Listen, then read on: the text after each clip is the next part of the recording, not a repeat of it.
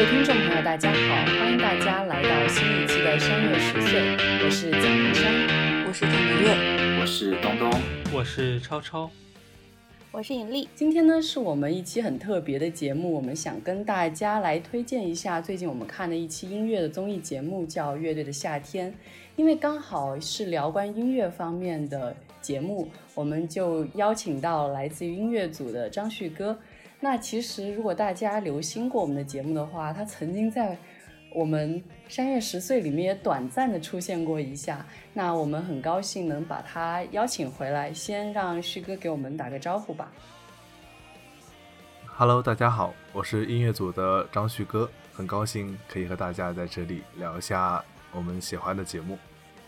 嗯，那今天我们要聊乐队的夏天这件事情呢？刚开始想跟大家聊的第一个问题就是这个节目的名字，其中的乐队。我想先问一问旭哥，你对于乐队这个词是有什么样的认知呢？在看这个节目之前，嗯，因为我之前去看过很多的现场的表演，就是我可能对乐队接触的还是比较早的。就在我心目中，就是有几个志同道合的好朋友，然后为了同一个音乐的梦想，或者想做。同一种类型的音乐，然后他们愿意组合在一起，然后一起演出，一起互相配合，一起互相去表达自己，这就是一个乐队，就是不是单纯的那种必须得要有贝斯或者是吉他、架子鼓这种很传统的这种这种想法，主要是还是好朋友，然后有个共同的理想嘛。所以就是志同道合的人在一起做关于音乐的事情，大概是这样。那我想问问东东又是怎么想的呢？我觉得就是在看这个节目之前，我看过这个节目的先导片，然后清风也在就是先导片里面表达过跟旭哥类似的观点。他说这个节目其实就是为了让大家能够看到乐队是有很多不一样的形态，不管你是一个人还是两个人，然后不管你是有没有吉他还是贝斯，就是都可以成为乐队。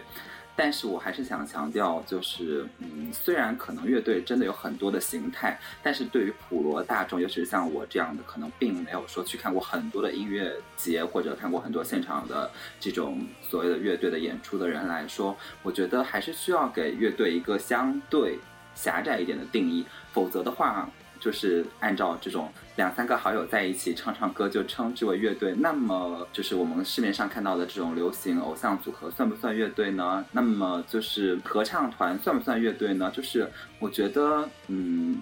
其实在这个节目所谓的乐队的夏天里面，其实虽然也有请这样偶像男团，但他们显然就是被。你们这样的就是忠实的粉丝所鄙视、所 diss，然后呃，同时就是你看他们也没有去请什么一些这样的合唱团一些形式的东西来，所以我觉得其实大家心里还是有一个相对更狭窄一点的乐队的定义的。我觉得就是比如说，就是你乐队至少是强调的是你会有一些现场的演奏，就是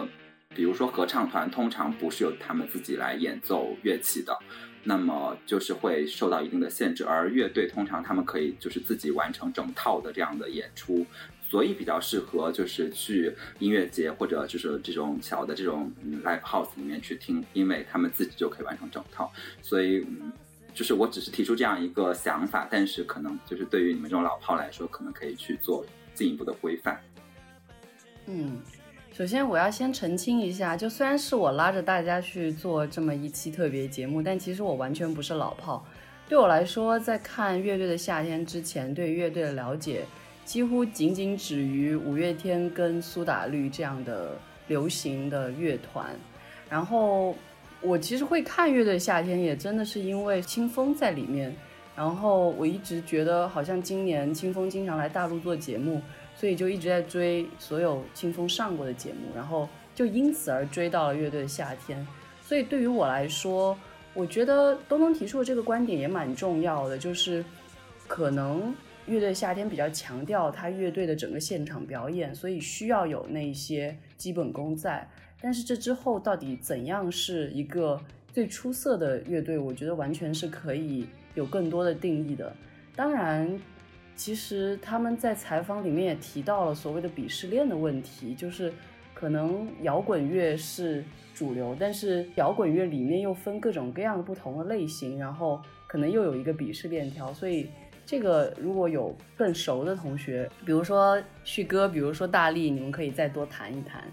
那接下来再问问大力好了，你对于乐队的认知是什么呢？我觉得，如果说在这个节目之前的话，一个最早的和一个最明确的关于乐队的认知，其实是来自于一部叫那个娜娜的漫画。因为很多人看过娜娜，但是它里面的那个乐队文化是作为一个背景出现的。当你对乐队有更多的了解的时候，那些出现在漫画当中的背景就会作为一些细节慢慢的明晰起来。比如说，它里面的剧情。呃，娜娜的那支乐队是玩朋克的，然后他们有非常风格化的朋克的装饰，比如说格子裤，呃，带钻的，就是 Vivian Westwood。我们在那个呃那个乐队的夏天里面，赵梦也带了一个这个牌子的那个 choker。然后包括带，就是我觉得乐队对于我来说就是一个比较明显的特征，是他们是一个有自己非常明确风格，然后有自己独立创作能力的这样一个团体。然后他们在这个内部的人是因为这样的原因而凑在一起的。所以我们最最开始在看那个。就是乐队的夏天，所谓那个蹦蹦乐团之所以被大家 diss，一个很有很有很 很有道理的原因，就是他们是为了一个商业化的目的而凑到一起，然后他们的音乐也可以说是一个比较偏流行的，或者是去迎合大众口味的。但是，觉得乐队可能一个重重点是我们玩的音乐是我们自己所喜欢、所认同、所最能够表达我们自己的。呃，情绪、性格、问题意识这些东西的，我觉得就是它其实是把个人个性化这些东西、独立的东西放在了商业流行这些东西之前的啊。嗯，其实大力的这番话突然提醒我，就是我也看过娜娜的，然后我看过娜娜的电影，当时会看这个电影是因为我很喜欢那个松田龙平这个演员。但是看完之后是完全被中岛美嘉圈粉，就是实在是太有魅力了，就是这个女人。但是除了娜娜之外，其实还有一个也还蛮有名的日本的那种人气组合吧，算是也可以说是个乐团吧，叫 Green，就是四个牙医组成的那个乐团。然后也有一个关于他们的电影叫《奇迹那天如此重要》，然后看那样电影也是被那种就是大家。因为喜欢音乐，然后聚在一起，然后一起去做音乐，然后组成这样的一个乐队，这样的一种故事所吸引，其实也还蛮好看的那个电影。所以趁此机会也跟大家推荐一下《娜娜》跟《奇迹那天如此重要》这两部日本电影。那我觉得刚才大力提到的一个比较重要的观点，就是说。可能他们会有一个自己很独立的这种思想，然后去引领他们的这一些想法，而不是说因为我要去迎合某一种流行而去做某一件事情。那我想再问一问超超呢，你又有什么样的想法对于乐队这个词？关于乐队这个词儿，其实我想的就挺简单的。我以前一直觉得，组合就是大家几个人站那儿，每个人唱歌的。然后乐队就是一个人站那唱歌，剩下的人给他弹乐器的。后来就慢慢发现，嗯，有些好像有几个人站那儿，然后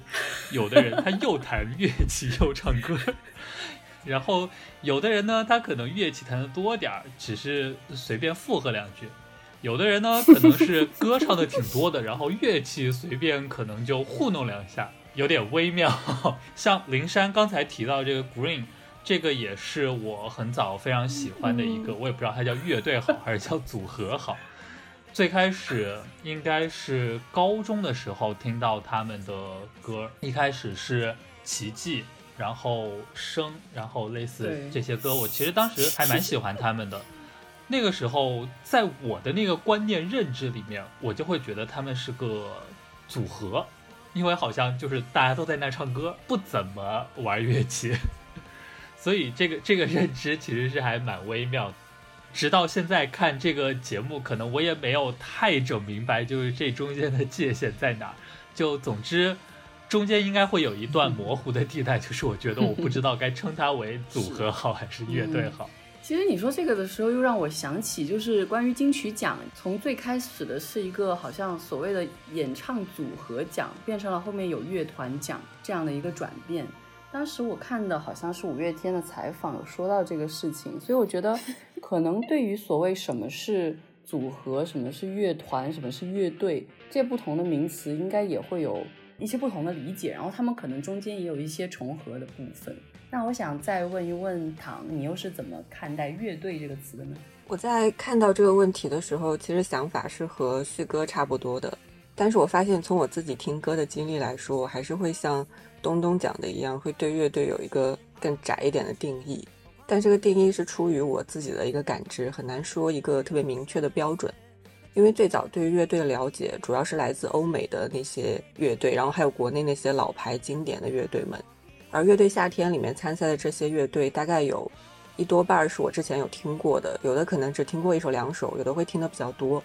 但是我在看节目之前，其实不是对所有的乐队都存在一个乐队的整体印象的。对我来说，从听他们的歌到去探究乐队本身，好像还是需要一个过程。所以看了乐队的夏天之后，有一个收获就是这些乐队的形象更立体了。既然他已经又一次 Q 到乐队夏天，那我们真正需要现在就要进入到乐队夏天这个综艺节目里面。那这个综艺节目一共出现了三十一支乐队，评委们是由普通乐迷、专业乐迷跟超级乐迷三种类型共同组成，然后去投票，然后选出了本赛季的这个 Hot Five 的乐队。其实我现在想问大家，就是大家觉得？在这三十一支乐队里面，你最喜欢的是哪一支或者哪几支呢？那我先说说我的感觉好了，因为我最开始听这个乐队的夏天，所有的乐队里面，我可能听过的只有那些特别流行的，比如说陆先生的这个春风十里一类的，然后很多乐队我连名字都完全不知道。最初听的时候，最让我惊喜的，然后一直到。结束我都非常非常喜欢的，完全是被这个综艺节目让我被他们圈粉的，就是刺猬乐队。因为他们第一次好像接受采访的就有说到，他们要传达的是一种情绪。然后我觉得对于我这个年龄段的人来说，刚好能够 get 到他们的那些情绪，所以我就觉得听歌的时候就是很爽。然后其实我也蛮喜欢他们的歌词的，所以呢就觉得整个刺猬给我带的感觉是最好的。但是我不得不说到后期的时候会有一点点的审美疲劳，然后可能没有最开始接触到的时候那么惊喜的感觉，所以他们可能是让我看这个综艺节目喜欢上的这一批里面最喜欢的一个。但是一直以来我又很喜欢的是旅行团跟海龟先生。最开始喜欢他们是因为他是我的老乡，都是广西人。然后听他们讲话就很有一种亲切感，然后听他们唱歌，我也觉得很舒服，然后常常也会有惊喜。这所有的歌里面，如果非要我选一首最喜欢最喜欢的歌，可能就是海龟先生的《忘不了蓝精灵》，就不是任何其他一首，而是这一首让他们淘汰的歌，因为就是很惊喜，就是那是我的青春，然后我也觉得很喜欢这样子。所以我先聊到这，就是这是让我最喜欢的乐队跟最喜欢的歌。那我想先问一问旭哥，你最喜欢的乐队跟最喜欢的歌都是什么呢？你可以多说一些，不一定只说一两个。主要是之前是就是聊到了一些关于乐队的一些想法的时候，其实嗯，我觉得有些地方其实跟大家想的会不一样，就但是我觉得并不好插，然后就中间说一下，就我觉得。乐队和乐团一个非常典型的区别，就比如说 Westlife 西城男孩，他们是一个乐团，他们是一个组合，偶像组合。但是你比如说像 The Coldplay 酷玩他们，他们就是一个乐队。这样拉出来两个典型的话，就是大家就可能就会分得比较清楚一点，就是说乐队和组合之间的区别。其实就忍不住想说一个这一季出现的一个乐队叫那个 Walk Five。就是不知道你们还记不记得这个？比蹦蹦好一点的那一个，就是那个 唯二的那个偶像。就是那个偶像男团，对。然后他们其实他们是很 rock 的，他们歌本身其实还是很很朗朗上口的，就至少比邦邦好好了很多。不知道你们有有没有这么觉得？而之后他们后来在后面的一个就是在怎么说，就是节目后尾加了一小段他们演出的，他他们是跟那个日本的一个 X Japan 的一个那个吉他手合作那个曲子嘛。然后其实就大家讨论的就是说，他们可能并不是很适合走国内的那种，就是说摇滚那种走向吧，无论是重型摇滚还是其他的，都不是非常适合国内的一些走向，就反而很适合那种呃青春偶像，就长大家长得很帅，然后那种类型的这种日本的日系那种视觉系摇滚，就是具体的就像 X Japan 嘛，然后就是如果感兴趣的可以去查一下，你会发现他们非常的呃杀马特。但是他们确实是个非常非常非常非常强的一个乐队，就是拿了很多很多的奖。就是，但但我最喜欢的肯定不可能是 Vogue Five，对吧？我最喜欢的是，对我最喜欢是刺猬，对，刺猬真的很棒。就是真的是我之前很少听他们的歌，然后，然后这期节目之后我就刷了很多他们的歌，然后他们很多专辑我有听了，很早期的，然后到刚出的《生之向往》，然后都有听过。我觉得他们是一群很有性格的人。就是子健的性格，一个标准的理科生程序员，就是想到什么说什么。呃，大家的配词都是猛男落泪，什么 猛男咆哮，这种类似于这样的一种字眼，就嗯，大家能想到他性格是比较直的那种。然后石路其实也是性格比较直的那种，所以也其实也一定程度上反映了他们为什么会呃分分手这样子。就他们的给人感觉就是子健的声音很棒，就是他的声音很很。就怎么说，就是少年感非常强，就像一群人，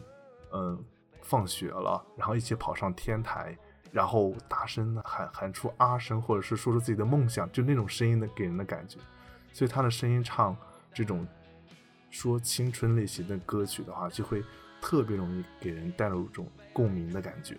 就是我觉得这就是刺猬他们能够写出那么多让人共鸣的歌的最主要的原因。然后其次就是刺猬，他的一个他的一个点就就跟九连真人很像，他很多歌的类型是很接近的，所以说以至于就是你听多了之后就会觉得啊，好像他们风格就那个样子，就是甚至于到大家刚听完他们嗯改编的《只要平凡》之后，听完就说哦，这就是刺猬的歌，就是大家在心里面就会构想出一种刺猬的歌的一个风格的样子。或者就像九连真人那些歌一样，大家都会想到是客家话，然后中间突然压一段比较低的声音去营造一个氛围，然后突然小号声一起，哇，整个氛围就拉起来了，就大家都能想到这个节奏，就这点我觉得就比较乏味，嗯，所以在做的比较好的可能就是新裤子，然后新裤子这方面就会做的特别好，因为他唱的几首歌。嗯这个乐队是北京新生嘛，然后跟大张伟、跟花儿他们是一期的，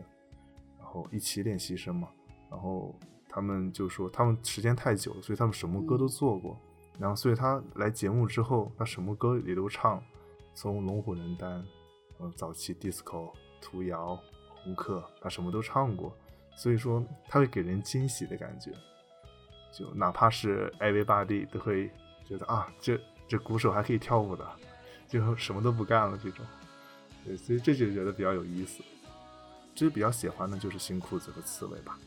Click Fifteen 非常棒，但是就是就 Click Fifteen 给我的感觉是这样的，就是你听完他的歌之后，然后有一天哦不小心听到了，就是随到了 Michael Jackson 的一首歌，然后发现哦他们的感觉 feel 很像，就是这样会给人很惊喜的感觉。大概 Click Fifteen 就是一种。啊，就是哎，我们国内还有这样的乐队，这样一种惊喜感，这种新奇感，就像嗯，不能被扑灭的，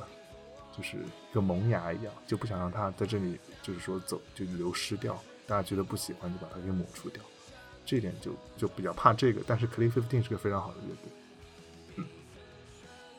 其实你刚刚说到这一段的时候，我还是要补充一下，对于刺猬乐队的歌。刚开始听第一首《火车驶向云外，梦安魂与九霄》，我是整个被震撼到，我就觉得对我来说，从歌词到整首歌的情绪都超级好，然后立马圈粉。之后就有一点点沉寂的感觉。但是他改编《只要平凡》那首歌的时候，我实在觉得哇塞，这改编太好了。然后我也是一个不太喜欢原唱的那首歌的人，所以就会觉得哇，这改编的好好。但是我最喜欢的刺猬的一首歌是《亲爱的，我想做你女朋友》。我觉得他们跟思思雨帆搭配的真是太好了，就是那首歌是我觉得也是一首让我觉得特别特别喜欢，一直循环放的一首歌，觉得很好听。然后新裤子给我的感觉也很相似，就是一开始会觉得呃有点太过燥，然后有点感觉好像跟我不是一个时代的人，他们的中年危机我现在还没有多少的那么强烈的感觉，但是越听到后来就会觉得啊。其实也唱的很好听，然后其实也有歌词很有共鸣。我最喜欢的一首还是那首他们可能最有名那首《没有理想的人不伤心》。哇，他们前几段那个歌词就是说自己喜欢的书店、自己喜欢的唱片店不见了的那些歌词，实在是太打动我了。所以也会有一些转变吧，可能在整个听的过程当中。那我想再问问大力，你又是最喜欢哪一些呢？呃，我自己来说，就是在这个节目当中，其实，呃，最让我觉得好的乐队是海龟和新裤子。然后新裤子是我以前就喜欢的乐队，在节目当中，其实让我觉得就是有一个比较大的态度的转变的是海龟，因为之前就是海龟最有名的那首《男孩别哭》，其实就是。挺朗朗上口的，然后就欢快的歌嘛，欢乐的歌，包括就是张亚东在现场讲的他的那个 reggae 的拍子，就是让人就是听了就想跟着摇，听了就想跟着跳舞的歌。然后我觉得，呃，就是以前听他的歌就没有什么太大的感感觉，但是在这个节目当中，我听他们唱，包括刚刚林珊讲到的蓝精灵忘记他这首。然后包括我比较喜欢的《Where Are You Going》这首，那我觉得就是它其实是有一些非常非常精准的抓住那个东西，包括当时那个蓝精灵那首歌没有得到太好的成绩，当然后很多人都说这两个歌拼在一起太突然了，但是我就特别反对这种想法，我觉得就是它非常精准的描述了就是。上初中的小男孩，然后一边又觉得啊，我看我要就是叱咤风云，我要和高中高中的学姐谈恋爱。我觉得这个世界广阔天地大有作为。然后另一方面呢，他又有他很幼稚的一面，他还是会看着动画片傻乐。就是在那个时候的那个男孩的，包括有一些女孩的那个心情非常准确，就在这两首歌的结合处就被人感感受到了。另外一个是 Where Are You Going 这首歌，我觉得。就是它传达的其实是有一些宗教感的东西，包括我们也知道李红旗信教，然后他有一首就是一整首都是在跟主对话的歌，叫《恩典》，那首歌我也循环了很久，就在看了这个节目之后。但是它的调子又是，其实它还是不脱它的那个活泼的、阳光的、律动、律动感很强的东西的。但是他又在这样一种很欢快的氛围当中去传达一些很严肃的东西。其实 Where are you going？其实他一直在反复的问说我们往哪儿走，往哪儿走。其实如果你去探究他的歌词，是一个其实还蛮悲伤的歌词，蛮绝望的歌词。但是你又从他的唱腔里面听到那种就是我们在严肃的讨论了这个问题之后，又获得了勇气。的那种东西，我觉得不管信不信教吧，但是我觉得，就是他通过这样一种方式传达给人的那种严肃的生活观念，我觉得是特别棒的，就是在音乐当中，嗯，这是我之所以对海龟改观的原因。我觉得对于海龟，我应该再多说两句，因为啊，每次听他们采采访的时候，然后蒋涵说话的时候。我实在都觉得太好了，就是纯正的桂林普通话，然后就有让人想家的感觉。但这不是重点，重点就是我觉得除了这两首《忘不了蓝精灵》还有《Where Are You Going》之外，他和薛凯琪合作的《咿呀呀》还有包括《日光》，我觉得都非常非常好听，都会让我觉得很惊喜。《咿呀呀》是因为那个主旋律，就是那个唱《咿呀呀》的时候真的好美好呀。我不太同意，就是评委会说。好像这首歌薛凯琪占了大头，我是觉得海龟先生让这首歌呈现出了一个很完整的感觉。然后关于日光，我是觉得日光这首歌可能是我特别特别喜欢的苏打绿的一首歌。我不觉得有人会唱的比清风更好。但是海龟先生的改编上，我觉得非常非常惊喜的，就是哇，原来日光还可以这样唱，就是原来也可以唱的这么特别这样子。所以就是嗯，海龟先生也确实非常非常好。那我想再问一问东东，你又会喜欢哪个乐队哪首歌呢？其实，在也看这个乐队夏天之前，我也就是听过很多来参加这个节目的乐队的歌曲，然后最喜欢的还是新裤子。但是新裤子的话，我之前其实主要听的是他们给张强写的那张专辑，我很喜欢那张专辑，然后我就觉得就是它又复古，但是又很时尚，然后又很无厘头，然后整个音乐是可以直接给人以那种快乐。直接的那种感受的，但是啊，在看了这个节目以后，也对他们有了新的认知，就是他们不只是那个 disco 那个风格，所以就是这个是我最喜欢的。然后除此以外，就是海龟先生，就是虽然我没有说很喜欢海龟先生，但是是因为这个节目让我对他有一个很大的转变，因为当时就是我觉得海龟先生就和陆先生，就是和这几个乐队，当时就是。霸占网易云音乐的那个什么原创榜还是什么之类的，我看着就完全不想听，我就想什么鬼东西，就是，然后就对他们有很强的反感，就觉得网易云音乐已经完全变成了小清新的自留地，然后就是就很很不想听他们。像那个林珊说的，就是日光那一首，我觉得他们改的很好，把日光呈现出了一个完全不一样的氛围。和我心目中的就是城市小民谣，就是是完全不是一个概念，所以我就觉得，嗯，好，就之前可能对他们有一些偏见。然后歌的话，其实我最喜欢的是 New Boy，但是我其实没有很喜，就是没有喜欢盘尼西林，但是就是因为我觉得朴树的这首歌非常的好。然后呢，朴树又是属于，嗯，就是其实他真正特别红的那个年代。我并没有粉他，就是那个时候还就是在喜欢周杰伦啊，就是这些，当然现在也还喜欢，但是就是那个时候只会觉得朴树是一个怪人，然后就是也只听过他的一些相对比较红的歌，然后 New Boy 我不知道，反正当时我没有听过，我只听过一些别的什么白桦林啊，我去二零零零啊什么这些歌，这次听到的时候觉得那一句歌词就是就是把 Windows 九八放到歌词里面，而且就是可以。怎么说呢？就是它既是一个时代的象征，然后又是一个如此特别的，就是你会觉得这种东西是不可能出现在歌词里的一个存在的东西，然后放在那里是却又那么恰恰好，然后那个语感又是那么对，你就会觉得这首歌嗯太好了。然后，所以我其实最喜欢的是这首。嗯，其实确实，我觉得盘尼西林对我来说，他们的制高点也是在唱《New Boy》的时候，我我也循环那首歌很多遍，而且我也觉得。Win 九八那个歌词我一直都记得，就是因为对于我们这一代人来说，Win 九八其实是用电脑真正的开始的时候，就跟那首歌要唱两千年的到来是一模一样的一种感觉，就觉得新的时代要展开了这种感觉。那接下来我们再问一问超超，你又是什么样的想法呢？你最喜欢的乐队跟最喜欢的歌是什么？我最喜欢，我也我也不知道算不算最，因为我很讨厌。最什么什么这一类问题就挑起来费劲，但这首我还蛮喜欢的，就是那个思思雨帆的《马马嘟嘟骑》，但是我对他们乐队倒是没有什么特别感觉，就不用谈最喜欢了，就是喜欢好像也并没有。但是这首歌我挺喜欢的，就觉得应该算是非常适合他的嗓音和他们当时的那个编曲整个的那个表现的形式吧，就还蛮抓心的。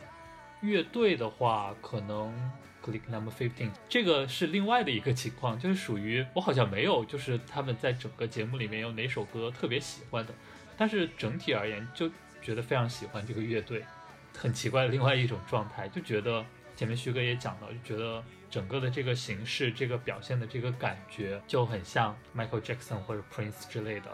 觉得很酷很帅，就非常直观的简单的那种感受，给人感觉很棒。另外，我也挺喜欢 Mr. Wu 的，因为之前其实听过一些 Masca 的作品，然后我觉得这个人其实还蛮有意思的，想法也很多，唱起 Reggae 来也非常非常的棒，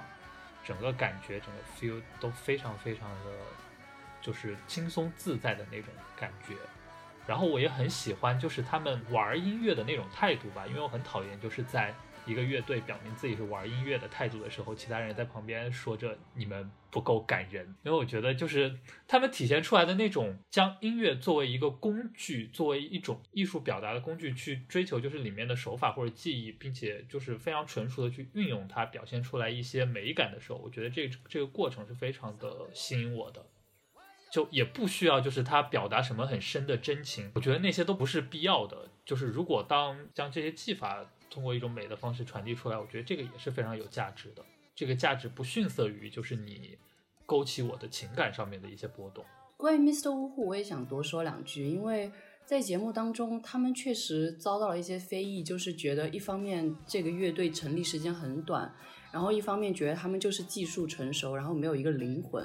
然后包括。刚刚超超提到这个感人的问题，就觉得好像你如果那个乐队没有一点那种很凄凉的什么事情，或者是说很强烈的某种情绪，那可能就好像抓不到人心。但是我真的很喜欢他们那个《Someday》那首歌，我觉得就是那种在太平洋一岸，然后过着自己农民的生活，然后就很轻松的这种感觉，我觉得是一个很值得推崇的一种生活方式。包括他们最开始来的时候，就 Mr. Wu 整个那个脚跌断了，然后是因为干农活造成的，就这个细节也让我非常的就很真实，对，觉得非对非常有意思。然后 Someday 那首我也很喜欢，对，而且我觉得就是他们后面就是去讲就是什么，就他讲他祖母什么，我觉得那些都多余，没必要。对，这歌唱完就是其实我觉得。我们现在其实已经做的很好了，就是唱歌之前不要去讲这些故事，但是我觉得其实唱歌之后也不用过多的去讲这些故事，就是有的你讲一讲也可以，但是如果每一首你都要在唱歌之后去补个故事，就像那个谁，就像那个旅行团，连哭两波，难怪分低。对，就是你也不用每一个都补一段这个感人的话，就觉得嗯有点累。其实旅行团这个事情，我也是想讲一下。我觉得他们算是在克制了，就是毕竟是一个很不容易一步步到现在的乐团，所以他们讲故事，我又觉得可能他们遭非议是有情可原的，但是同时又觉得，哎，我我是愿意听他们的故事的。就是旅行团的制高点，我觉得是《氧气》那首歌，就是我觉得改编的真的特别好听，对，真的很好听，特别好听，对，但是。之后好像有一点点过，但是我又真的能理解那个孔一婵那种心情，就是如果你是带着自己的整个情绪去在歌里面表达的，我知道到那个点的时候，他真的想哭，他不是为了作秀或者怎么样，所以啊，我也不知道，就是我当我说出可能感人不是最重要的标准的时候。我又觉得我在打自己的脸，就是我在听歌的时候，我是在追求这种，就是它能给我带来情绪上的共鸣的这种东西，所以我也不知道，嗯，具体应该怎么办才好。但我觉得其实像 Mr. 呜呼也可以带来情感上的共鸣，就是那种肤浅的快感。但是我很喜欢这种肤浅的快感，就是我不需要，好像这样讲，我不需要去深层次的去纠结什么人生啊、道理啊什么的。我可以感受到一种非常肤浅的快感，但是很爽。嗯，对，我觉得这很重要。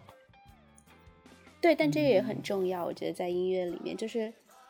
对，就它不需要达到你的理性层面、语言层面去分析它是怎么样的。就像我之前听那个歌，我是听不出 bass 的，可能因为我的耳机太差了或者怎么样。但是如果你去到现场去 live，或者是去音乐会，那个 bass 的声音其实是让你的身体有某一些。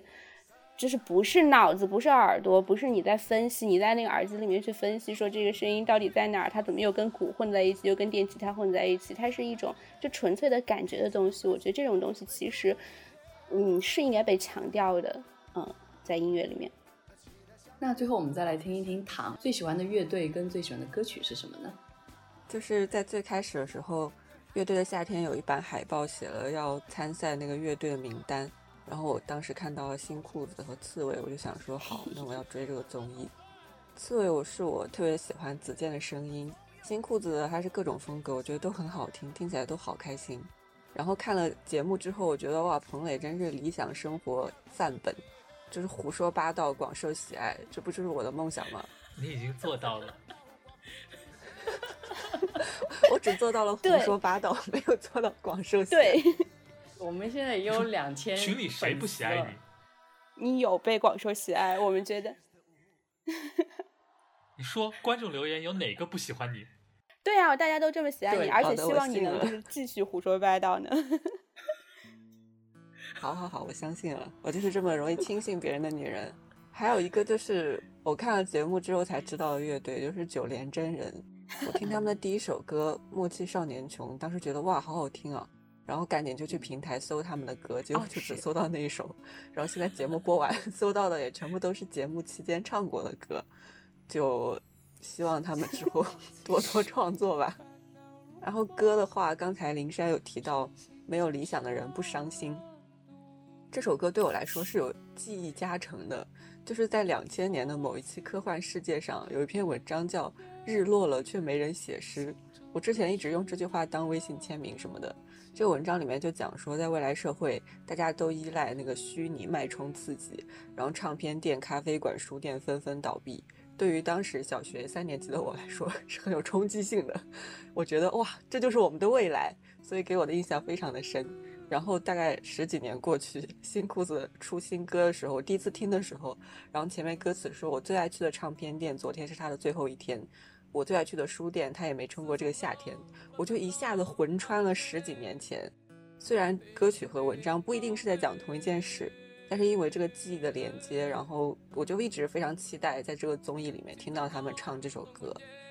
那其他比较有印象的歌还有《头上的包》。还有，今天刚看完最后一期，就觉得朴树 唱歌真是好听。刚才大家都提到的 New Boy，我也很喜欢。我还在想，哎，我们之前那个《请回答二零零零》那一期节目，居然完全没有提到这张专辑。其实我必须得承认，我以前是不太听朴树的歌。我小时候几乎不听歌的，所以我其实都是追求流行，都是因为某一些，尤其是近几年，因为某些综艺节目才听了某一些可能以前错过的东西。才会知道啊，原来还有那么一个。我小时候小时候真的没怎么听过歌，就到了初中、高中，广播台开始放歌的时候，我才接触到什么呃周杰伦啊、孙燕姿啊、林林俊杰啊他们。除了这些之外，如果大家不放，我我也就完全不知道了。对，几乎是没有任何认知的。呃，不过刚刚躺提到九连真人的时候，我又得说两句。九连也是我很喜欢的。一个乐队，但是是慢慢的喜欢。我觉得《莫欺少年穷》很惊喜，但是不会让我觉得非常喜欢。但是真正到喜欢的程度的时候，还是因为他们唱那个《北风》那首歌，就是啊，那种情绪，我觉得对于我们现在的这个年龄段来说是不可能没有体会的。所以呢，就是《北风》上，我觉得非常非常喜欢。然后。之后他们唱《落水天》的时候，哇塞，那个童声一起来，真是童声会让我突然联想到今年歌手里面杨坤的那首《长子》那首歌。我当时是好像一二月份吧，处在一个情绪非常低落的状态，然后在美国真的很难受，时时刻刻都很想回家。我都跟我妈说了好多遍，我说我不想读这个博士了，很想回来。当时听到《长子》那首歌的时候，就是有一种，因为他是思念家乡那种心情。然后又有童声在唱，母亲能不能听见我的声音？一类一类的，我当时，当时真的流泪流到不行。然后《落水天》这首歌又会给我带到那种感觉里面去，我就完全沦陷，就是那种感觉。然后到包括最后他们唱《一浪》那首歌，也是有这种感觉。所以我觉得九连真人是一种让我会很想家的一种感觉。虽然我完全不能讲客家话。不太听得懂，如果不看字幕，也完全不知道他们在唱什么，几乎。但是，就是那种感觉是真的在的，所以我觉得九连真人传达出来的东西都很真实，很接地气，很像在周边生活中一个很热爱音乐的人来到这个节目，然后告诉你他日常生活当当中的心情。我觉得非常也是非常好，非常适合上春晚，而且都是社会关键问题。对啊，他们。他们是被说是最有最有可能会上春晚的一个乐队，因为传达的东西都很正面积极，然后，对呀，你你们有记得？对，就招娣嘛？招娣说那个留守儿童之类的。哎，招娣招娣说的不是那个生儿生女都一样，是，对对是，对，生儿生女，对对，落水天是留水留留守儿童。嗯，刚刚大力想说什么？哦，我说，但可能我觉得跟那个方言，他用方言在音乐当中的那种表达也有关系，就是他的那个词跟词之间的那个速度，包括粘连感，包括那个词的调子，就可能是会带给你那种家乡的感觉。就是在这一方面，因为有另一个特别明显的对比，就是那个谁，黑撒是西安的乐队嘛，他们也是用方言唱歌，就完全。我觉得完全不打动我，我明明是一个陕西人，然后我就觉得他们完全走错路。黑撒主要是偏重型一点的，偏金属，尾尾和吧，应该是。对，但是但是我对对，但是就是他的他用的那个方言的方式，让我觉得就是他完全没有变，他完全是为了用方言而用方言，就在这里面。我就记得九连真人有一期。他唱那个北风，然后紧接着又唱新裤子，生活因你而火热啊！那两期哭，那期哭惨了。哇，对，对，那期是讲少年还是理想一类的这种主题？那一期我一直在哭，然后大张伟那一期第一次来，就是边哭边笑，我真是快要疯了。那一期看完，好想看你们看的那个现场的实况，而且因为爱奇艺的那个用电脑。播的时候的那个什么杜比声环绕，好像有一段时间出了问题，就只能用手机听，然后戴着耳机用手机听，就是眼泪全部流在枕头上，你知道吗？就一直躺在床上面看，因为它都在我的早上更新啊，就是在美国时间早上更新，然后所以就是早上一起来第一件事就看那个，每天每周都要。眼泪湿透枕巾，而且我跟林珊相反，哎，就是我听，比如新裤子，或者是像那个海龟有一些欢快歌，我就开始扭，就是走路，或者是，对啊，当然会啊，会会。说真的，就是乐队夏天，就是如果不是你们一直在说啊，我们要聊一下，或要看一下，我真的就是对，尤其是第一期的时候，超烦人。因为而且最开始乐队的夏天前面的时候，我觉得马东很讨厌，就是后来发现马东对，就是我本来想看的，就是因为我看到名单的时候我就很想看，我还看了先导片这种东西，你就知道我本人其实对这个节目很期待。然后看完第一期之后，我就完全不想看了，我就想 what，就是马东就是在搞些什么？不是乐队演出吗？为什么就唱了三首歌，然后剩下的都在聊八卦？还有那个强行科普，真的就很尴尬。啊，那个朋克，我特地特地出了一期，不知道你没有看广播台的一期节目，叫《Let's Go Punky》，然后特地还 Q 说你这个朋克简直是瞎扯。我可能要为马东平反一下，我真的是因为看了第一期，我觉得哎蛮搞笑的。然后对于可能对乐队不太熟的人来说，这是一个很好的引入吧。对于我来说，我觉得是，就是我还蛮喜欢看马东尴尬的搞笑的，特别喜欢看他很尴尬的状态。主要我觉得马东这个状态可能是他故意的，就是他想让一些没有听过乐队的人，也可以通过他这个角度来融入这个节目。就我的朋友是做综艺节目的嘛，他就跟我说，嗯，就是像你们这种，就不属于那个，就是其实他的受众，就目标受众群体，就是你们这种本来就会去买票看演唱会或者就是看演出，就是他他不是，这不是那个目标受众，他们想要打开更多的空间。我说好，well，就嗯，fine。现在票已经买不起了，你知道刺猬八月二十二号一张票多少钱吗？多少钱啊？三百八，闲鱼上已经炒到八百了。哦，我我看到的那个截图已经到一千多了。哇，太可怕了！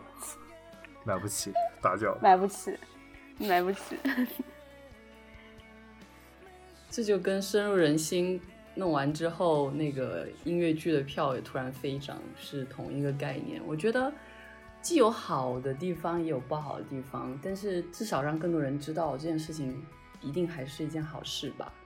然后现在想聊的，可能是一个更加关于我们自己的这样的一个问题，就是你觉得乐队到底应该给我们传达一些什么？就是在节目里面也有很多的讨论，就是我们听乐队的歌，到底在听什么？那节目一直在传达的一个观点，就是什么是让你觉得好听，什么是让你觉得舒服的歌，就是你喜欢的歌。但是我们可以再去多聊一下，就是这里面可能有旋律、有节奏、有歌词，然后可能有刚我们说共鸣，然后可能给你带来某些反思，这都是我能想到的一些角度。但可能大家会有更多的想法，就是你觉得这个节目或者说这些歌曲、这些乐队，他们到底应该给我们带来一些什么东西才是最合适的呢？或者说才是你觉得想要的呢？那我们从旭哥开始。正好还在找我之前就是做了一期节目的稿子，因为我因为乐队嘛，乐队最多听的其实是现场，就是听他们临场的一个表现。对，然后就是也是因为我之前也做过一期节目，对，就说的那种就是那个情绪加旋律等于现场，就是说我觉得就是问题中有很几个选项，就是旋律啊、节奏啊、歌词啊。这种我觉得更多的是传递一种情绪吧。虽然说并不是所有的乐队都要玩情绪，不是像刺猬说那么直白，他们是玩情绪。虽然他们玩的其实不根本不是情绪，就是说他想传递的其实是歌手在写这首歌，在唱这首歌，在当下状态下他们创作的时候内心那个想法，就是一个更直接的一个表现形式。可能像什么呢？如果说听一个乐队的录音室版的歌是读书的话。那么去听他的现场就是看电影，就是说读书，你有一万个很多很多个你对这个书里描述的情景的一个想法，但是去完现场之后，他会给你一个他的想法。就我是这是我觉得乐队乐队在一个现场表演中可以传达给观众的一个东西。就很多地方他甚至可以不用唱，就乐乐迷会帮他们唱完，就是一直往南方开，就那个。就这句话已经没没办法正常读出来了，就我我出来就是 这个调子。对对对，那首歌也真的很有感觉。就是我并没有很喜欢《痛痒》，因为就是没有那个那个怀旧的情节。但是这首歌很莫名的非常非常打动我，就是觉得我能体会到他那个歌里面要传达的情绪，然后那个歌词也是。会让人觉得啊，确实应该一起唱。那大力呢？你怎么看？反倒这个节目在音乐上面其实没有，就是没有太让我就是有了一些新的音乐口味。但是我觉得就是因为跟着这个节目是去了解了乐队这件事情，就是了解这些乐手们他们的生活，包括看节目之后也会听一听，就是有有一些乐队的访谈的那就是 FM 之类的，就会有一些更深入的了解吧。然后就让我对其实对生活观会有一点点改变，就是因为我们当时也在群里说了，就是那个刺猬一直去演出的那个第二十二就在那个清华的南门对面嘛。包括就是反光机人他们以前就是老去的那个朋，就是一个 live 也是在清华西门外面叫好叫酒吧，然后菲菲就说他们什么老在那个酒吧门口滑滑板，然后就是出来玩这件事情，包括你怎么去看待你跟你周围的那个环境，就是大家一起玩这件事情，其实对于那个现代人来说，其实还是蛮奢侈的，就是一起约出来，然后。见见面，坐在一起聊天儿，和你在家在电脑上聊天儿，然后再进一步是坐在一起玩玩乐器，玩一个东西。就如果我们小时候没有一起组乐队的经历，但至少有就是一起玩个游戏，是见面的，实实打实见面的，大家在一起的。比如说男生会在一起打约在一起打个篮球，女生可能小的时候会一起玩游戏，这些东西我觉得其实。我会重新去考虑说这些这些东西在我生活中的价值，就是我会更想要走出门去。其实你说这个的时候，我想起就是他们采访有一次是哦，好像就是少年的那一期，然后刺猬回到北航，然后一起他们原来去走过的一些地方，然后包括你刚才提到那个呃酒吧什么的，包括清华南门、西门一类的地方。然后我当时就觉得好真实啊！就是你想想看，在清华其实也有很多学生的歌手、学生的乐团，包括 Mr. Miss 也是北大出来的。我觉得这些都是在我们身边的人，然后他们有了一个很精彩的、属于自己的这样的一个人生轨迹，其实是一件很不错的事情。确实，可能多多少少真的会让你想想啊，其实生活还有。这样的一个面相，那种感觉。对，而且我觉得就是我想补充的一点是，我我一直在想，为什么就是看了这个节目之后，我就突然觉得那个摇滚乐它的所所讲的那个 love and peace 的那个那个那个那个口号，好像又被召回了呢？就是我会觉得就是。让我重新去看，就是在比如说我现在生活在五道口，去看这个生活的空间，然后有多少的是公共的，可以让大家在一起玩的空间，然后大家出门不为什么，就是不为了任何创造功利性价值的事情，就像那个彭磊唱的唱片店、书店，在那样一个空间里面，然后大家就在一起这件事儿。然后包括我之前有看一本书，然后我正好在手边，我特别想分享，在这个时候就是。他是在讲那个音响 iPad 和那个音乐的区别。他又说，音响是一种设备，与身为物品的乐器不同。我所指的物品是特性需要使用者去领悟和接触，需要一定的技巧，也需要积极的参与的。物品必须被实践，而设备只需要被消费。物品具有指挥性的现实特征，而设备。只有被支配的现实特征。然后他说，一家人围着吉他唱歌，这个就是技巧与人类主动参与的例子。然后就是把它称之为聚焦实践，也就是 focal practice，即坚决有规律的，通常以社群的方式共同关注某聚焦物，比如吉他。然后这样呢，是让我们的世界凝聚在一起，散发出意义。这种方式与商品提供的散心与消遣的形式提形成了对比。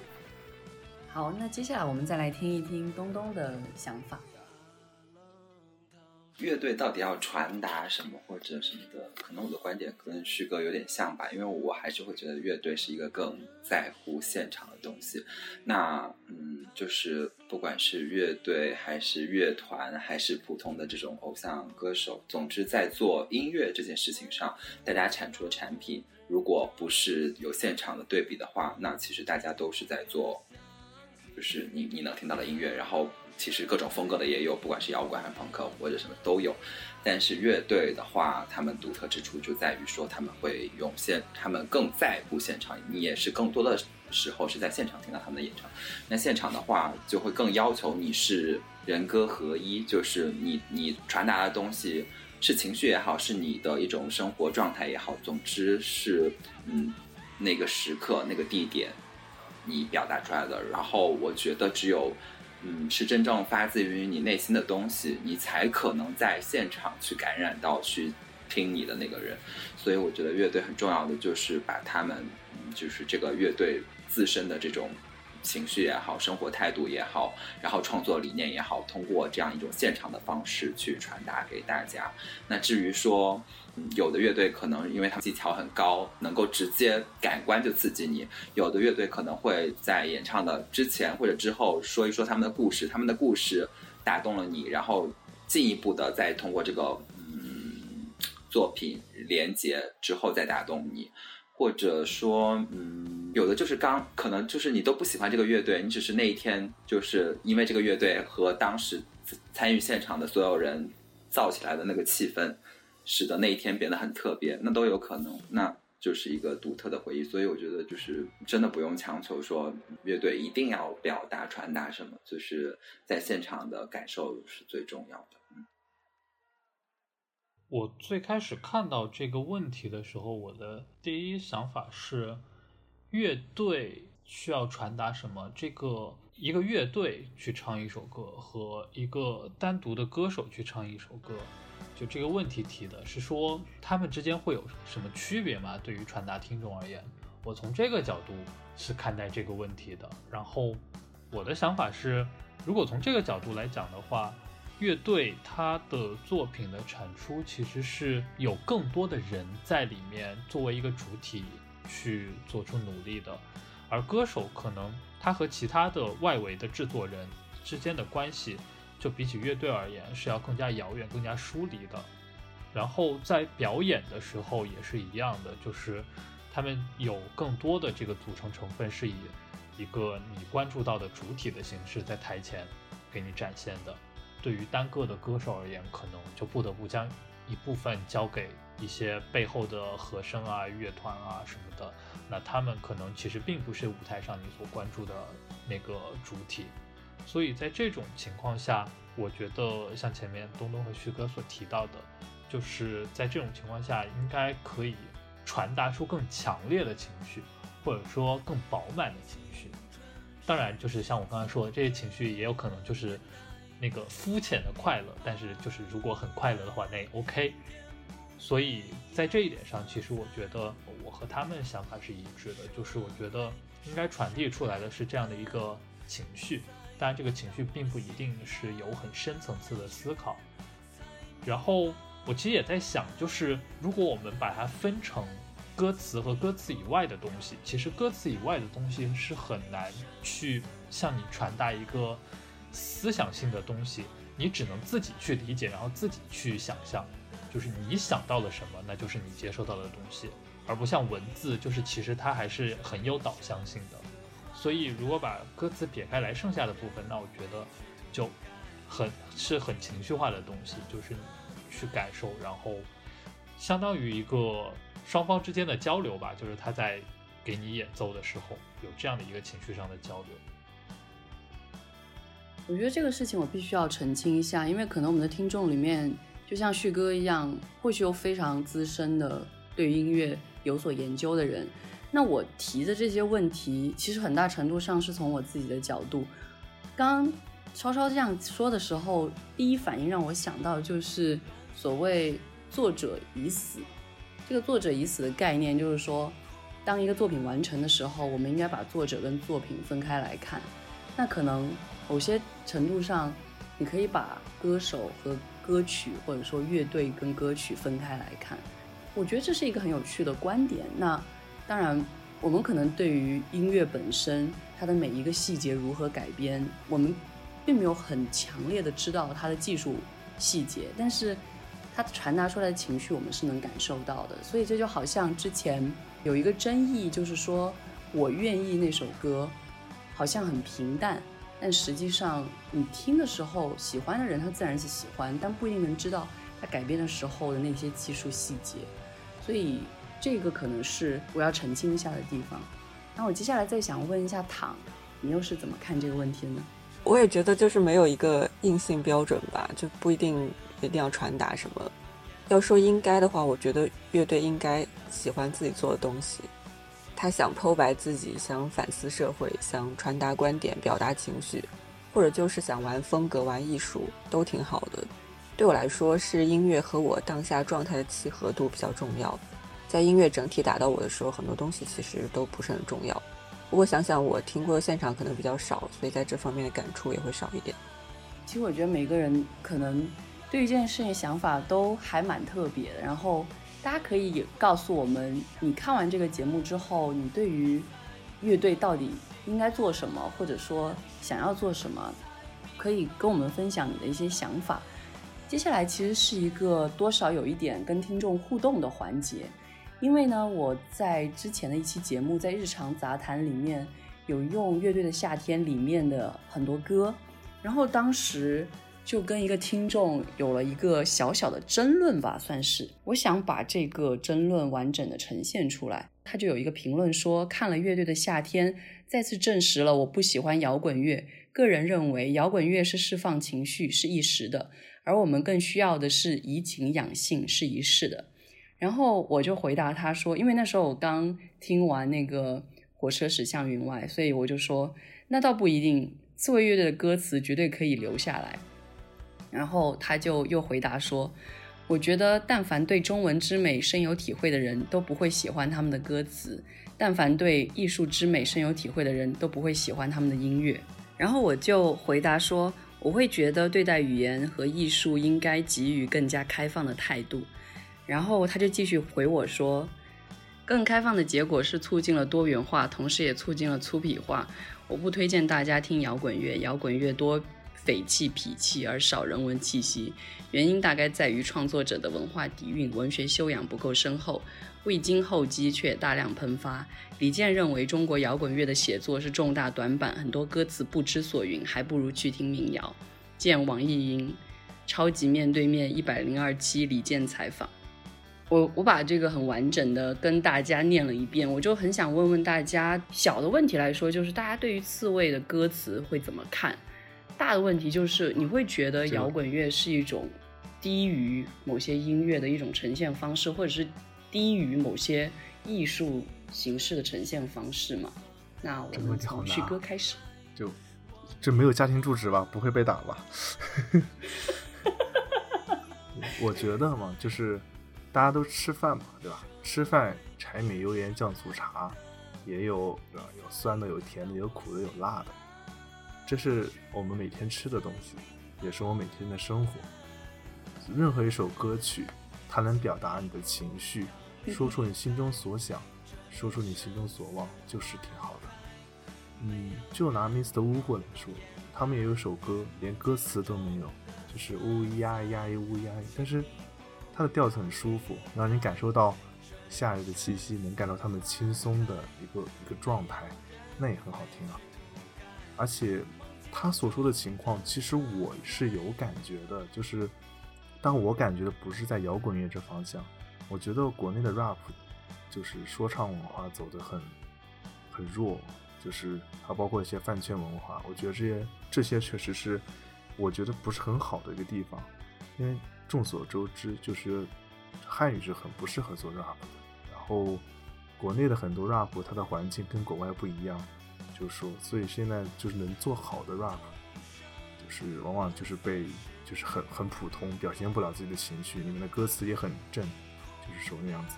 那做的时候比较好的，但是又火的那种，就很容易出现不好的词、不好的性格的一个体现。比如说某些人直播断手指之类的。所以说，我觉得他所说的这个糟粕值，只是他接触的不够多吧。就是说，他的生活可能是更相当于一个屁股的一个状态，更喜欢嗯。风餐露宿去，很很清淡的东西，是他自己个人的喜好。他把他个人的喜好上升到一个对所有的东西的一个评价，这就不应该了。他可以不喜欢，叫我我会我会不喜欢古风歌，然后所以我台台里所有做跟古风歌有关的地方我都不去，我也不发表评论，我只是不喜欢。但是，你你能说古风歌不对吗？它古风歌很多地方也是促进了一个文化的一个发展，包括像那种。呃，徐梦圆的那个中式的一个电音，都挺好听的。但是你也不能不能说我不喜欢它，这就是说我这是把中国的古老乐器通过这种现代化的形式来体现，是对古代传统文化的一个造一个一个变相的一个侮辱，就无法体现出中国传统文化的源远流长，从中体现出来的底蕴，把这些老古董东西给破坏了。那我也可以这么说嘛？但事实上是这样吗？不是，它会让更多人去了解它。其实我刚才你提到一个问题，我觉得挺值得再说一句的，就是说唱文化这一块。说实话，我原来也是对说唱文化，如果我自己的心里面有所谓的鄙视链条的话，说唱文化可能在很后面。一方面也是自己不太喜欢这种方式，包括以前周杰伦唱歌时候有说唱部分，我觉得啊听不懂，本来就听不懂啊，更加听不懂了。然后，但是我觉得。看，就是比如说中国新说唱那些综艺节目的时候，我真的很喜欢盖。我觉得他用他的方式，其实传达了很多古代文化的东西。当然，你也可以说，就是因为中国环境的限制，有很多东西很难表达。他很早期的歌里面也有非常黄赌毒的东西，但是我觉得这都是文化当中的一部分。然后。我觉得它很有代表性，然后可能也是蛮有趣的。它让我觉得，哎，原来说唱是一件很有趣的事情，其实是可以多去观察事情。你知道盖的对，因为有个对盖的说法，就是他曾经是社会盖，然后现在是社会主义盖。对啊，是啊，是啊。呃，但是我我我还想补充一句，就是我觉得那个综艺节目里面到后面，其实他们有呈现非常完整的表演。我记得有一个关于木兰的歌，我其实蛮讨厌大家都用木兰这个形象来唱各种各样的歌的，或者跳各种各样的舞。但是我会觉得当时我已经忘了那个 rap 的歌手叫什么名字，是一个女性歌手。我觉得哇，当时蛮让人眼前一亮的。就是我在留言里面回复的那样，我觉得应该有一个开放态度，就对所有东西都应该先先听着，然后想一想，然后评论嘛，慢一点再说也不迟，这样子。对，那我们可以把那个视角稍微转换一下，就是大家怎么去看待子健的歌词？旭哥，子健的歌词吗？哦，我超级喜欢他们《白日梦蓝》那那首歌的歌词，太太太美了，就是“白日梦蓝”这四个字就很美。但是你让我说它为什么美，就是我的大脑中没有一个具体的语言能够去说它美在哪，我只能说一种感觉，就是就是天很蓝，天有多蓝？天蓝到仿佛给整张照片都上了一个蓝色的滤镜，那个蓝色非常的纯粹，不深也不浅，就是就是那种感觉，你感觉是是自己周围的所有。像被天空笼罩了，又像被海洋笼罩了。可以感觉到风，也可以感觉到水，就是就这种感觉。就是当说这种话的时候，就有种头皮发麻的那种，说不清楚，但是语言很难描述那种感觉。我很喜欢这个这个名字，对。然后盼暖春来吧，然后他的名字我也很喜欢。就子健的词会给一种哎文绉绉的感觉。但是听多了也觉得，哎，一直都是那个样子，就就无法表达他的情绪。但我很喜欢，特别好，特别喜欢。我们来听听不同的意见吧。唐，我对刺猬的词没有什么感觉，就是刺猬所有的歌里面，我最喜欢他的词的那首是《白日梦蓝》，因为我觉得他后期有一些歌词都太刻意了。然后《白日梦蓝》里面写说：“我明白明天不会有色彩，请你不要离开这里，生死花开。”都是非常简单词，但是都还蛮打动我的。至于刚才那个听众他提到的这些东西，我会觉得说，不同形式的音乐是没有高低的，大家也都可以表达自己喜欢类别。那接不接受安利，其实也都无所谓。歌词对我来说其实是音乐的一个加分项，因为音乐和文字不一样的地方就在于。音乐有更多的方式去全方位的表达，有些歌我们可能根本就听不懂歌词，比如前面讲到一些方言歌曲。我在看乐队的夏天的时候没有哭过，但是我真的在听姚十三的寡妇王二娘的时候哭过。它是贵州话，我其实也听不懂，但是那首歌我当时听了就是就是莫名就哭了。还有一些歌，它是词和旋律都不是很突出，但是它碰巧在你听到的时候跟你当下的那个感受是相符的，那你就会记住它。就比如说，在一六年毕业的那个时候，当时我和林珊一起去帮我一个法国师兄给他们的音乐节贴海报，就在胡同里面贴来贴去。后来贴差不多了，我们就坐在那个胡同口休息。我觉得林珊可能不太记得当时情景了。当时是有一个小酒吧在那个胡同口播布衣乐队的《我爱你，亲爱的姑娘》。当时对我来说的整个心境就是夏天的晚上，然后胡同口有风吹过，然后坐在路边儿。学校的事情处理差不多，在准备出国。虽然说前路未卜，但是还是满怀期待的。所以我听到那首歌就觉得，哎，挺松弛，很舒服。其实这首歌旋律很简单，词翻来覆去就那几句，但是在当时的氛围之下，我就觉得很愉快。那以后再有类似心境的时候，我还是会忍不住哼这首歌。所以我觉得其实没有高下之分，也没有那么多细致的道理好讲。词好是加分项，但是对我来说，整体的感觉是最重要的。我真的已经忘记我没有听到那首歌，因为我根本都不知道那个乐队是什么。但是那个感觉，我同意。那个感觉我还记得，就那天晚上还蛮开心的。对，翻译过来就是我虽然不知道你在说什么，但是我觉得还蛮有道理的。没有啦，我知道他在说什么。好，那我们再听听大力的想法，就是摇滚乐，或者说我们刚刚提到说唱这些东西，你会觉得它相比其他的，比如说我们看到的文学，甚至是古典文学，或者是古典乐，对，嗯，有没有高下之差？对，啊。我明白你的意思。首先，我有一个感觉是，不管是什么样的东西，就像我们读书比较多嘛，但我觉得书应该是越读越宽的。就是在我最开始的时候，我会很在乎那个鄙视链的东西，觉得啊，读冯唐的就一定很 low，然后读王小波的就应该瞧不起读冯唐的，然后就是在下面可能就是微博红人的那种书。那我现在可能就会有一个更宽的态度，就读了更多的时候，你会明白，就是有一些文字就是打动有一类人，而这件事情是值得被尊重的，因为你得意识到，就是你有时间、有精力去把，比如说像博尔赫斯那样作品，你有你有能集中注意力把那些东西层层的剥开，这其实是。是某种特权，它不是你努力得到的，它是你幸运得到的，而幸运得到的东西不应该被你觉得有优越感。那我觉得这个第一点，第二点是我觉得可能在音乐上，我们去讲那个文化背景的东西，可能要从一个更宽泛的点去看它，就是什么样的音乐人是有文化的。那是不是书读得多的音乐人就是有文化？我觉得也不是这样的，就是我觉得更重要的可能是一种。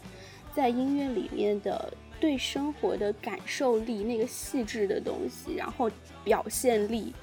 这个是我觉得是好的音乐的东西。就像，其实你看我们喜欢的新裤子，它的词特别特别简单，特别大白话，但是你就觉得那个东西特别特别的戳中你，是因为它很准确。我举一个例子，就是其实是一个音乐之外的例子，也是我在某一个推送里看的，就是。彭磊说，他小孩儿就是他女儿刚出生的时候，他抱着女儿，他觉得他自己抱了一个茄子。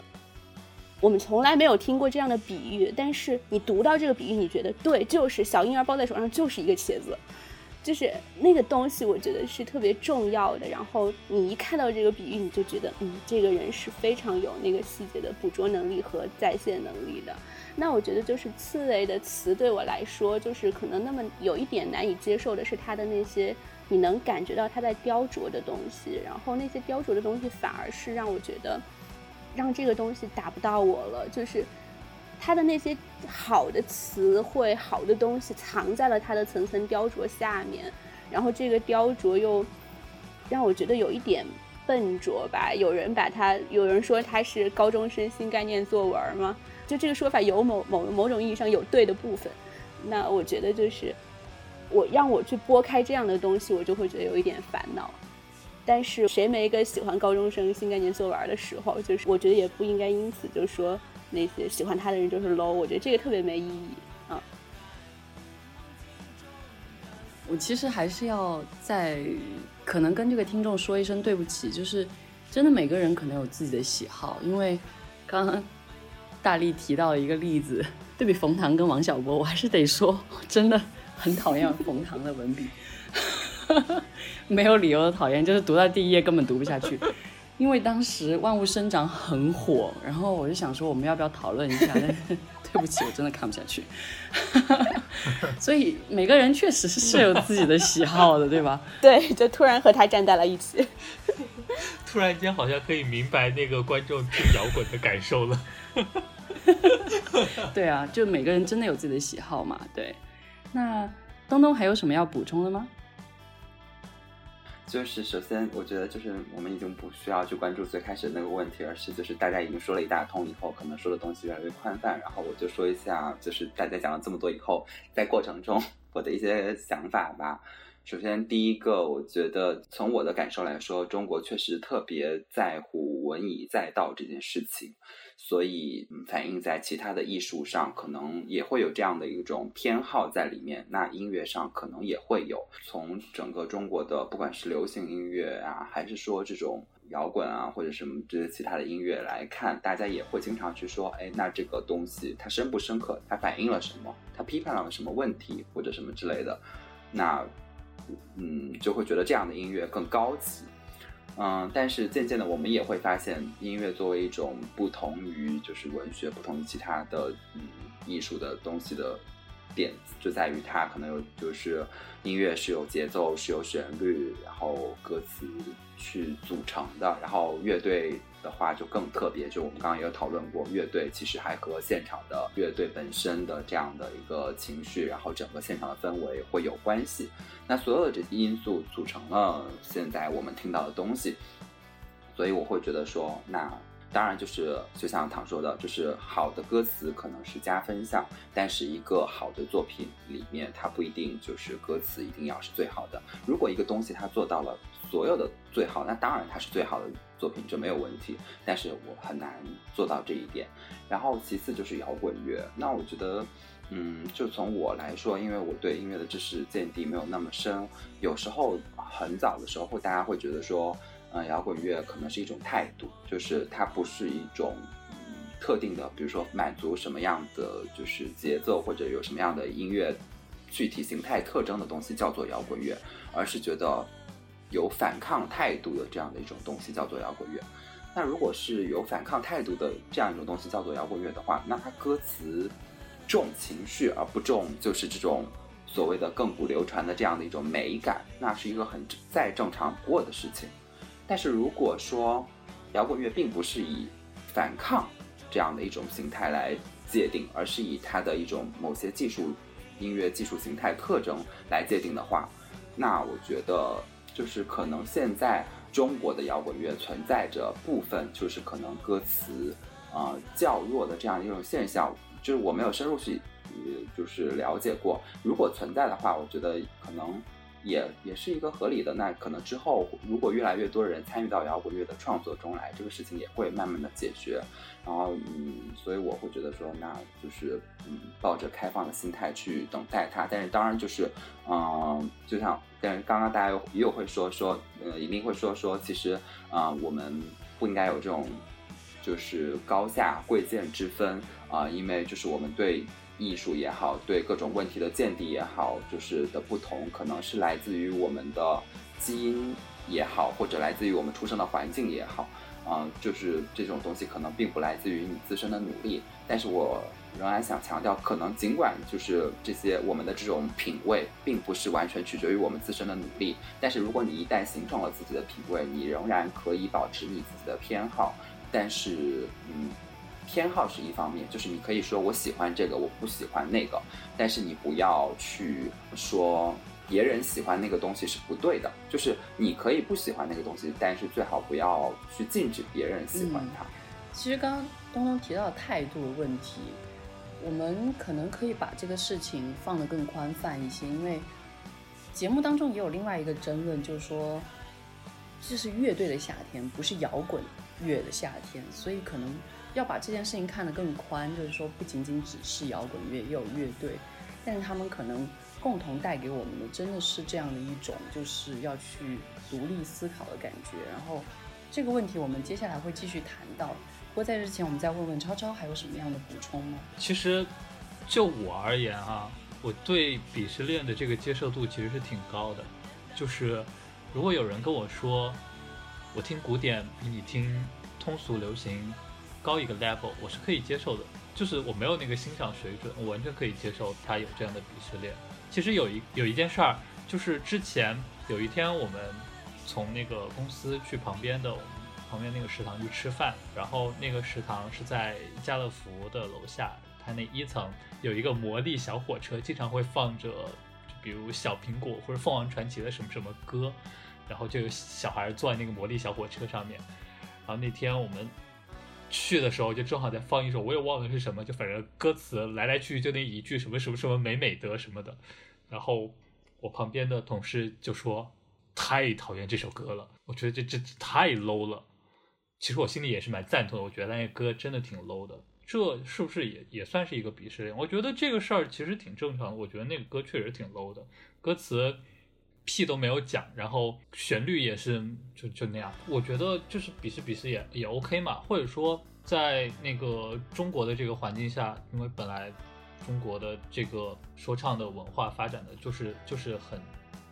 不成熟，所以普遍的水平都很低，大家比试比试，我觉得也挺正常的。告诉我有这样的一个鄙视链，我觉得不会让我觉得有什么不妥，但是。这个话怎么说？这是你说话的方式了。就如果有个人劈头盖脸过来说你听这个 low 了，我觉得古典才是人应该听的，那我觉得这人就该抽。这跟鄙视链没有关系，就是你别把话讲成这个样子。这个客观上我是可以去讲说，摇滚乐的歌词普遍来看缺少内涵，缺少表达的东西，普遍来讲歌词写的比较肤浅。比较宣泄情绪，没有什么太大价值。我觉得就是大家冷静的、客观的去讲这个事儿，OK。但是现在我出来说啊，有这么一档节目，它虽然叫乐队的夏天，其实到后面他们自己也默认自己是摇滚的夏天了。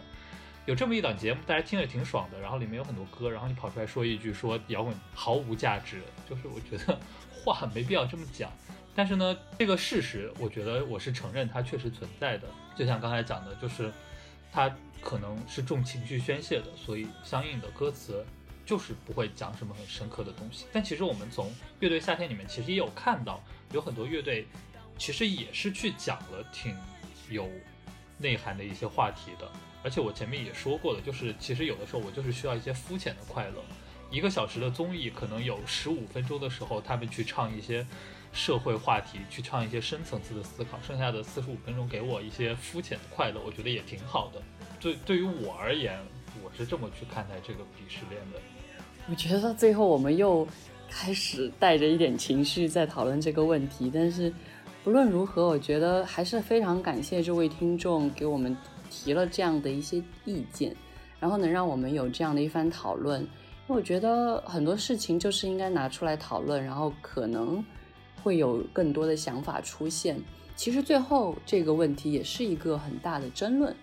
而且这个争论的风向一直在变，就是盘尼西林这个乐队。那我对于盘尼西林是持一个保留态度，保留态度可能最大原因是因为我并不喜欢，啊。这又是一个我不知道，只是我自己的感觉，就是我并不喜欢摇滚乐那种嘶吼的状态。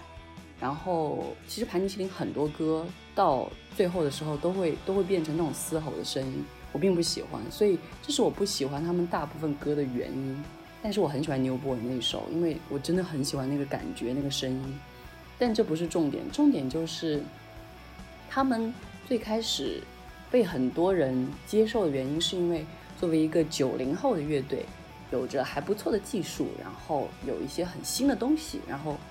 大家非常的捧他们。当时就有这样的一个争论，就是有些人很喜欢这一些他们的优点，但同时又觉得啊，他们的主唱小乐是不是太过于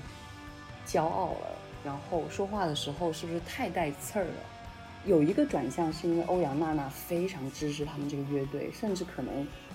有些人怀疑啊，在投票上面做了什么手脚。虽然我不是非常支持这样的一个观点，但是就是后来的转向，就是到了今天我看最后一期的时候，弹幕里面全都是凭什么排尼西林可以进 Hot Five 这样的评论，我就觉得又有点过了，就变成真的键盘侠在讨论这个事情。所以我很想知道，其实刚刚东东有提到这个问题，就是。作为乐队的态度，作为摇滚乐的态度，应该是永远的热血，永远的不服从，永远的热泪盈眶一类的，就是有那种很独立、很很坚持的某一种态度。我想问，你会觉得从盘尼西林这个乐队的态度，到你觉得作为一个做乐队或者做摇滚乐的人的态度，应该是怎么样的？或者说？你会怎么去评价他的态度以及摇滚乐的这种态度？那从旭哥开始，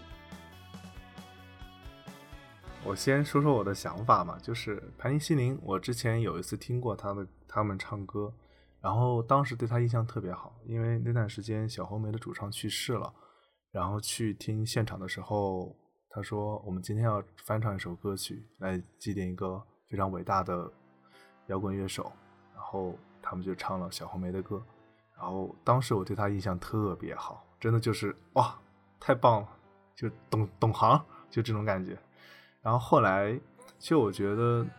嗯，你刚刚说的他们后来的歌偏嘶吼吧，其实不是，就是我觉得也没有，就是他们后来好像想证明你自己的歌不是英伦摇滚，就觉得别人说他自己的歌不够燥，然后他们就强行造。就像红河谷那种，我觉得你唱的是什么鬼东西？这种这种类型的歌歌就出都出来了。你记得有记得吗？就是红河谷那一期的话，他们票数特别高，三九三九八，我记得好像是三九八。当时我当时我都震惊了，那天我震惊了，对，那天我震惊，我说这歌不可能有三九八，只有三九八，这这就完了，节目可以弃了，就就就这种感觉，就怎么可能有三九八？然后。潘西林本身还想他们多沉淀沉淀做音乐吧，毕竟我也很喜欢一个歌手叫，呃，是那个呃 The Dirty Pretty Things 的主唱，然后他有次来国内演出，就在乐队我做东里面说过这一段。其实不完全是这样，不是因为曼城球迷，是因为他冲那个谁说了一句，呃，没有 Peter 你就是个蛋儿还是啥？啊，是吗？就是得说这句话。然后 Peter 是什么我？Peter 是那个主唱的我跳了好像男朋友，嗯、两个都是男生，因为是在英国。OK，嗨，就是他们俩，对，然后他们俩之间之前组了个乐队，然后、呃叫做 Lib Libertine，就是一个也是个非常非常，就是可能国内很少知道，他在英国是个非常非常棒的一个车库摇滚的一个英国英伦摇滚的一个乐队。然后他在楼下喝醉了，然后冲楼上包场的，嗯，喊这句话，还没有没有你的另一半，你就你就什么都不是，就这就让我很气愤，你知道？就是哪怕你喝醉了都不应该这样，就以至于他后来被一个喝醉的人打了之后，心里异常的舒坦。然后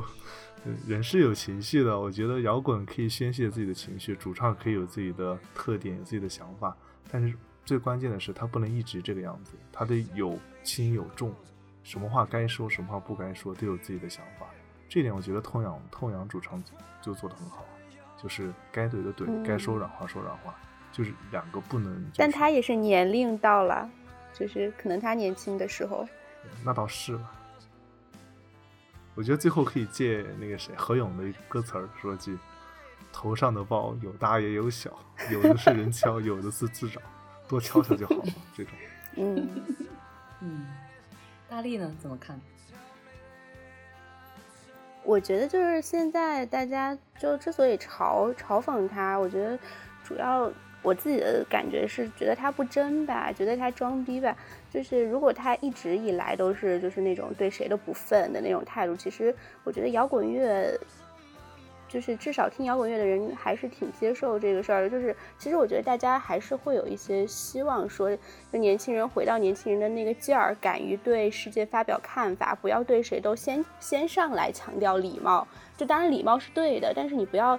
把那个礼貌放在一个就是最前面的位置，说因为你是前辈，所以我就要起来对你鞠躬，然后对你点头哈腰，你说什么都是对的。我觉得那个东西，那个小乐身上是很很有的，但是我觉得他的争议可能是就是中间不是有一期。就欧阳娜娜就是加入他们之后，他对欧阳娜娜特别好，就是一点都不狠，就是他也不不不嘴毒了，也不干嘛，然后大家就觉得哦，这个人原来是个两面人，然后就是见人下菜碟儿那种，所以才就是对大家就开始嘲讽他。而且就是我就是在那个豆瓣就老看大就是那个那个乐队的夏天的小组老看大家把他叫张曼乐，张曼乐，我都不记得他真名叫什么了，就刚刚张哲轩，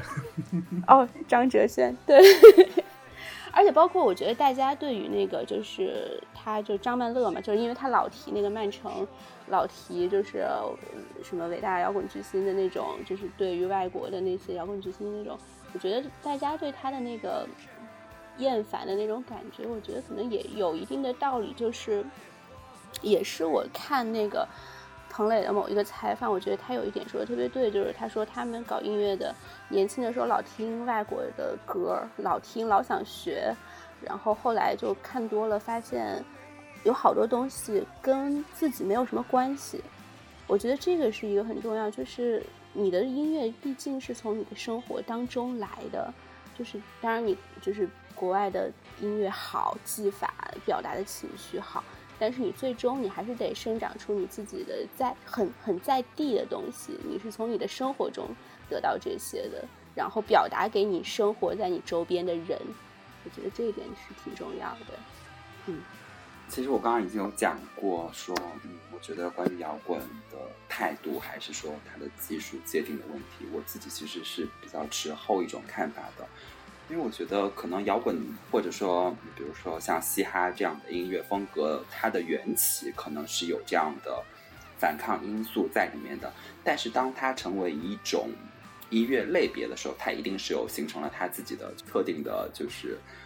技术特征的，否则它不可能单独成为一种音乐风格。所以，当我它已经独立出来了。成为一个字的就是音乐门类的时候，我们不应该再去强调说哦，摇摇滚就是反抗的，其实不反抗的。比如快乐的也可以是摇滚。其实，在乐队夏天上，我们也有看到很多其他形式的摇滚，所以我觉得就是没有必要再刻意去强调这个态度的问题。但是另一方面，其实我们刚刚也有说到过，说嗯，乐队要从内心出发去表达自我。如果是从这个角度去谈态度，那我是很认同的。就是你要表达出来的东西，一定是来自于内心的感受的。就是你你如果真的有愤怒，那你就表达愤怒；如果你是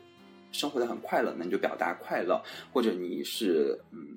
忧郁，那你就表达忧郁。你不要为了反抗而去反抗。燃或者为了炸，然后就去加一些所谓的因素，但是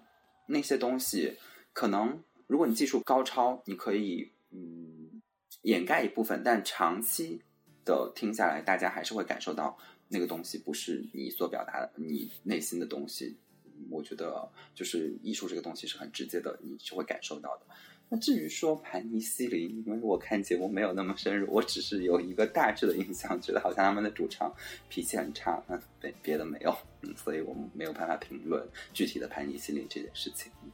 大家都很正经深刻的剖析了这个问题，但我有一个很肤浅的问题想问一下，大家有没有感觉就是？潘尼西林主唱的脸就永远是一副臭屁脸，屌屌的样子，特别欠揍吗？在全部三十一支乐队里，那么多人里面，我一直非常难以接受他的表情。我没怎么看过画面，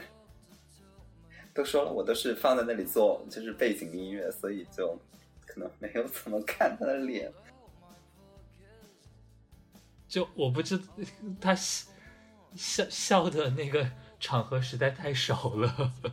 我不知道是不是我一个人的感觉，就是我实在是很难接受那那个表情，就是他的那个表情让我无时无刻不想冲过去抽他两耳刮子，就是有一种屌什么屌。但是但是大家也说他那个笑起来的时候特别慈祥，像奶奶。就。有态度吧，反正不管有什么东西，都可以用有态度来当护航嘛。来吧，我们年轻的艺术家们。就我觉得，其实里面有几个乐队主唱，应该说话也是经常会，包括刚才提到的痛痒，Click Number Fifteen，有的时候其实也是会有一种那种自酷了、自高冷，你们都是啥这种感觉的样子，但是。只有他一个人，就总是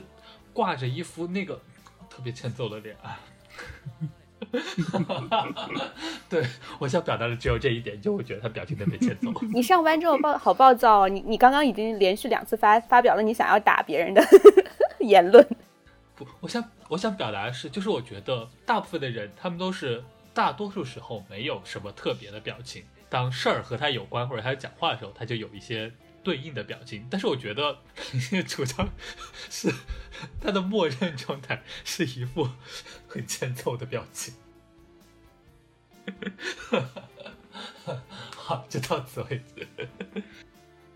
我觉得可能节目在录制的时候有把这个东西稍微强化了一下，增加一点点综艺效果，我猜啦。然后另外一方面，我觉得他在面对自己特别喜欢的乐队的时候，还是蛮真诚的，像他。很喜欢海龟先生，他表达了好多次，虽然也有微博上的人喷他说是故意为之，然后以缓和某些事情，但是我仍然觉得他应该是真心喜欢海龟先生的。不过那个盘尼西林和落日飞车两个将一起在好像八月份还是九月份还是什么时候，还是十二月份忘了，会在工体有演出哎。他们去工体，我觉得落日落日飞车自己就可以去工体，为什么要为什么要烧伤？对啊，我就嗯，就这么跟你说，就是我们拉了一个粉丝群，就是落日飞车 X 潘尼西林，这个粉丝群一天刷了快一万条消息。为啥在吵架吗？差不多。把我拉进去吧，我想要看。现现在已经现在已经不吵了，现在那个群主已经开始管了，所以这个群已经快死掉了，就没有人说话了。好吧，好了，我们不要进行太多人身攻击，我们再来问问糖是什么想法？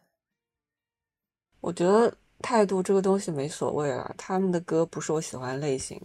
而且听的时候总是有一种似曾相识的感觉，我也不知道这个感觉说出来 好不好。那我对他们的关注也不多，所以态度怎样对我没有影响。嗯，但喜欢这个态度的人可能会觉得他们有个性啊，不喜欢人就觉得装什么装。但是真正重要的还是音乐本身，乐队里面的人物脾气和性格是附加题，有趣的话就会加分，无聊或者不好的话也不至于扣分。其实就和刚才说到的鄙视链一样，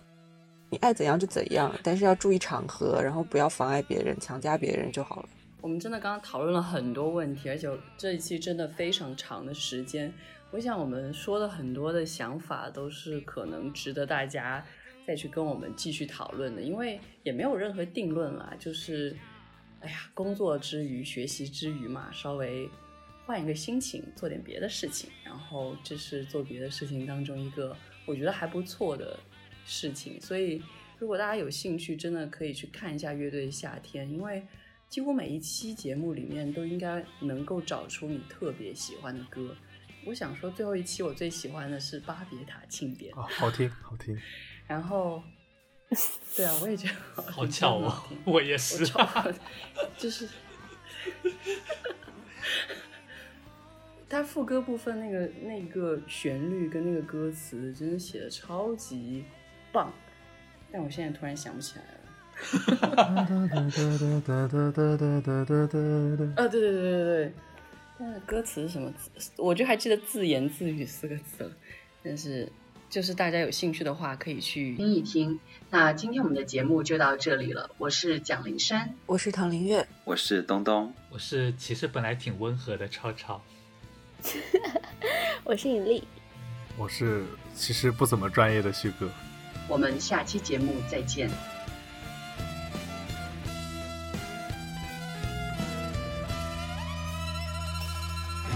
以